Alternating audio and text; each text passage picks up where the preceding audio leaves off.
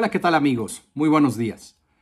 El día de hoy vamos a compartirles información muy valiosa que nos permitirá comprender de una mejor manera lo que sucedió ayer en el Gran Premio de Bélgica. Una actuación de esas memorables para Max Verstappen y Red Bull Racing.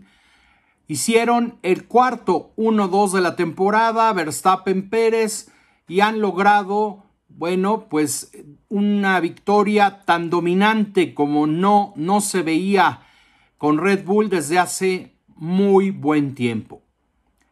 También decir que la tercera posición de Carlos Sainz y la realmente poca posibilidad de presentarle batalla a el equipo Red Bull ha dejado muy preocupado a Ferrari, por supuesto a todos sus fanáticos, pero principalmente ha significado un golpe brutal, un golpe de knockout, literal, a las pocas opciones que aún le quedaban a Ferrari de pelear ambos títulos mundiales. Hoy, Red Bull Racing es más líder que nunca en el Mundial de Fórmula 1. El Campeonato Mundial de Constructores luce prácticamente encaminado. Tendría que pasar un, una hecatombe de, dimensiones épicas para que Red Bull perdiese este campeonato de constructores. Y en cuanto al campeonato mundial de pilotos, es lo mismo. Max Verstappen podría irse de vacaciones durante tres carreras y aunque ganara eh, Charles Leclerc las tres carreras, no habría manera de que perdiera el, liderato del campeonato. Y lo mismo con su compañero de equipo Sergio Pérez, que, eh, bueno, se ha, se ha vuelto a subir al podio, ha logrado su podio número 22 en su carrera en Fórmula 1 para el piloto mexicano y ha retomado el eh, subliderato del Campeonato del Mundo de Pilotos. La competencia hoy para Max Verstappen sería Sergio Pérez. Y ya sabemos que en Red Bull no les gusta mucho que sus pilotos se disputen eh, cosas tan importantes como el liderato del Mundial, ¿no? Evidentemente, hay un piloto que ya es solo cuestión de tiempo para que se corone campeón del mundo, bicampeón del mundo de Fórmula 1 como Max Verstappen Probablemente sea con unas cuatro o cinco carreras de anticipación antes del final de la temporada. Y el campeonato de constructores, lo mismo. Lo que más dudas ha dejado es el dominio aplastante, el ritmo impresionante que mostró Max Verstappen durante la carrera. Ya no hablaremos de Mercedes. Mercedes se quedó muy lejos en rendimiento de Red Bull. Parece, no sé, parece ser como si les hubiera dado depresión a los alemanes, si hubieran eh, llegado muy optimistas a, Bélgica y se fueron con una depresión severa. Si esto le pasó a Ferrari, si se, se fueron de Spa eh, rascándose la cabeza, imaginen ustedes cómo se fue Mercedes y cómo se fueron el resto de equipos. Pero vamos a entrar un poco en este tema. Ayer lo hablábamos en la transmisión en vivo en, en este canal de YouTube. Y bueno, quiero comenzar con eh, pues mostrarles la velocidad tope de el equipo, eh, bueno, de los equipos de punta, ¿no?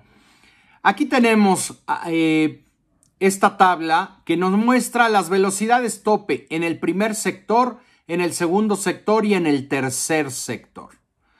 La velocidad más alta en la Speed Trap fue Yu Show con 321 kilómetros por hora. Yuki Tsunoda en segundo lugar con 320 kilómetros, le siguió Lando Norris, Fernando Alonso, Daniel Ricciardo y Charles Leclerc. Pero veamos quién se llevó los récords de velocidad en cada sector. Yuki Tsunoda, récord en el primer sector, con una velocidad máxima de 350.8 kilómetros por hora. En el segundo sector, Max Verstappen se llevó el récord de velocidad con 199.7 kilómetros por hora. y Charles Leclerc el récord en el tercer sector con 220.6 kilómetros por hora. Ahora vamos a pasar a los mejores sectores. Aquí en los mejores sectores es, es interesante porque recuerden que se hablaba, y de hecho así fue, que Max Verstappen llevaba un poco de menor carga aerodinámica que su compañero de equipo eh, eh, Sergio Pérez este fin de semana. ¿Y qué pasó? Bueno, en el sector 1, el récord se lo llevó Yuki Tsunoda con 31 segundos 354 milésimas. En el sector 2 fue Max Verstappen con 47 segundos y 810 milésimas. El tercer sector repite Max Verstappen con 29 segundos y 864 milésimas. Los tiempos, eh, juntando los mejores sectores, las vueltas ideales, están hasta el extremo derecho. Aquí pueden ver el rendimiento de cada uno. Pero me llama poderosamente la atención porque en el primer sector, Max Verstappen marca un 31.597 contra un 31.853 milésimas de su compañero de equipo eh, eh, Sergio Pérez. Un poco más de dos décimas de diferencia solamente en el primer sector. Esto llama la atención, ¿no? Después en el segundo sector, en donde en teoría Checo Pérez debería de ir mejor porque iba con un poco de mayor carga eh, y el sector 2 en, en Spa es, el, es, el, es en donde necesitas mayor carga aerodinámica, Max Verstappen hizo récord con 47,810 y Sergio Pérez hace un 48,661. Vean la enorme diferencia. Realmente Ocho décimas de segundo le sacó Verstappen en su mejor segundo sector del segundo mejor sector de Checo Pérez. Y en el tercer sector, Verstappen hizo 29, 864 y Pérez 30, 30 eh, segundos, 107 milésimas. Diferencias muy grandes, amigos, cuando hablamos de autos que en teoría y en el papel son los mismos. Aquí evidentemente, y dejando de lado las manos prodigiosas del que creo es el mejor piloto del mundo en estos momentos y desde hace algún tiempo ya el holandés Max Verstappen, creo que ni la reencarnación de Fangio y Senna eh, podría sacarle en condiciones de seco en el mismo auto ocho décimas de diferencia a su compañero de equipo, literalmente. A ver, eh, nadie pone en duda la extraordinaria calidad conductiva de Max Verstappen, pero esto, señores, esto no es manejo, esto es algo más. Los mejores tiempos por vuelta en el Gran Premio de Bélgica. Max Verstappen se llevó la vuelta rápida de la carrera con un tiempo de 1 minuto 49 segundos y 354 milésimas. Charles Leclerc con un compuesto blando en las últimas vueltas o en la última vuelta de carrera marcó una vuelta de 1 minuto 49 segundos y 984 milésimas con una diferencia de 630 milésimas entre Verstappen y Leclerc. Ojo, Verstappen con un compuesto medio, Leclerc con un compuesto blando. En tercera posición, la tercera vuelta rápida de la carrera fue de Sergio Pérez, pero a 1.4 segundos del mejor tiempo de Verstappen. Impresionante la diferencia que hubo entre ambos. Y repito, amigos, el que crea que esto simplemente es manejo, pues eh, probablemente esté equivocado. Pasamos ahora a las vueltas rápidas en carrera a las vueltas rápidas ideales en carrera. Verstappen, juntando sus tres mejores sectores, se lleva 1 minuto 49 segundos y 271 milésimas. Leclerc a 642 milésimas detrás. Pérez a un segundo 350 milésimas. Una diferencia abismal entre los dos pilotos de Red Bull. Y bueno, después viene Russell a también 1.4 segundos, eh, Ocon a 1.8 y de ahí en adelante, de Norris hacia atrás, vean la diferencia. 2.4 segundos, 2.4, 2.4, 2.5, 2.7, 2.7, 2.8, 2.8, 2.9, 3 segundos Lance Stroll de la vuelta ideal en carrera entre Stroll y Verstappen. Eh, Ricciardo 3.1 segundos, Gasly 3.4 segundos. Algo brutal lo que hizo ayer Verstappen y Red Bull. Pasamos al promedio de las 10 vueltas rápidas. Verstappen 1.51 Mejor promedio juntando sus 10 vueltas rápidas en carrera, 1.51, 134 milésimas. Quedó Pérez a medio segundo plano en este promedio de vueltas rápidas. Después Russell a 6 décimas, Leclerc a 9 décimas, Carlos Sainz a 1.1 segundos, Esteban Ocon a 1.3 segundos. Siguen siendo diferencias de otro planeta, diferencias que no habíamos visto en todo el 2022. Esto es solamente, de verdad, porque tuvo un día o un fin de semana de pura inspiración de Verstappen. Me parece muy difícil de creer, amigos. Hemos sabido que tanto Matías Binotto como, como otros rivales se expresaron sobre la actuación del el Red Bull, en particular de Max Verstappen el día de ayer y hablan, en el caso de Matías Binotto, mencionando que la diferencia es demasiado grande, que les causa demasiada extrañeza, ¿no? Aquí pueden leer las declaraciones de Matías Binotto. Digamos que el común denominador en los rivales fue esta situación, estas, esta búsqueda de, respuestas que por el momento dejan muy preocupados a todos en el paddock de la Fórmula 1. También Christian Horner fue cuestionado sobre ello y Christian Horner negó, negó que tuvieran eh, un chasis más ligero porque aún no lo van a montar ni aquí lo usaron, no lo usarán en, en Italia, perdón, en, no lo usarán en Holanda ni tampoco en Italia. Se habla de que este chasis más ligero lo montarían hasta el Gran Premio de Singapur. No explica esto, no explica esto por qué de las grandes diferencias. Binotto remarcó que si eh, iban con una carga muy, muy ligera, carga aerodinámica muy pequeña en el auto de Verstappen, deberían de haber recuperado Ferrari diferencia con ellos en el sector 2 y eso no pasó, les sacaba más ventaja todavía en el sector 2 a los rivales, incluido a su compañero de equipo.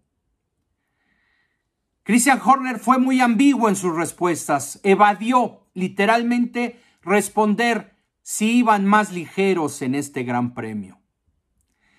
Así que algo hay en, en cuanto a este tema, pero la reflexión, amigos, es que si en verdad este RB18, que como lo dijo Checo Pérez al final de la carrera en el corralito, iba, iba con diferencias en elementos entre su auto y el de Verstappen, y que era algo que tenían que analizar a fondo, les voy a dejar la pregunta votando y en el aire. Esta diferencia fue porque iban con eh, Verstappen en su RB18 iba con menos kilos que su compañero de equipo, porque decir que simplemente es por una diferencia en el piso tampoco es realista. Estas diferencias, amigos, no se pueden lograr, no se pueden lograr, como decía, por inspiración pura o por una diferencia solamente en el piso. Hay algo más. Y la pregunta es, es por eh, kilos, kilos eh, que han eliminado del auto de Verstappen o la otra opción, la única otra opción es porque el señor Max Verstappen estrenó un nuevo motor con nuevos elementos híbridos. ¿Significa un paso tan grande adelante estos nuevos elementos eh, que los japoneses habrían preparado para el cierre de temporada. Si es así, si es así, entonces Honda literalmente está totalmente por delante ya, tanto de Ferrari como de Mercedes, en cuanto a potencia. Pero ahora, más data, más información. La vean, comparemos las vueltas con compuesto medio, ambos pilotos, nuevo, después de sus primeras paradas de Verstappen y Pérez, vean este comparativo entre la vuelta 15 y la vuelta 27, ambos con compuesto medio de muy pocas vueltas. En la vuelta 15, Verstappen eh, paró y en la vuelta 14 había parado Pérez. Aquí en, esta, en estos comparativos, el lado izquierdo, los tiempos del lado izquierdo son de Verstappen, los del lado derecho son de Pérez. Vean la, la diferencia de tiempos por vuelta entre ambos, con autos que se supone son los mismos. En la vuelta 17, eh, 942 milésimas de diferencia a favor de Verstappen. En la vuelta 18, 1.2 segundos a favor de Verstappen. En la vuelta 19, 6 décimas. En la vuelta 20, 1.4 segundos.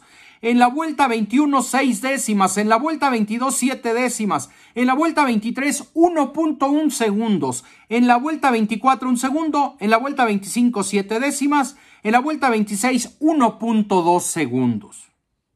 En la vuelta 27, volvió a parar Sergio Pérez. Señores, aquí hay algo que está guardándose Red Bull Racing.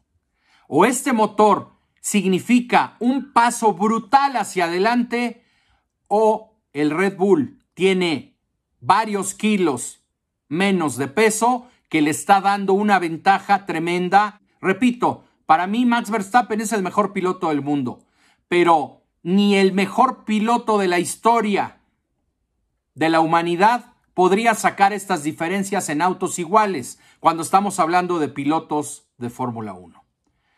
En fin, amigos, cosas muy interesantes y muchas dudas nos quedan. No se espera que para Sandbor este próximo fin de semana veamos diferencias tan grandes, pero habrá que seguir muy de cerca el desempeño de esta nueva unidad de potencia de Max Verstappen y del comportamiento de su monoplaza en su circuito de casa. Si les gustó este video, por favor compártanlo. Eh, gracias como siempre por sus likes y por sus comentarios. Cuéntenme qué opinan ustedes de todo esto. Les mando un abrazo. Nos vemos a la próxima.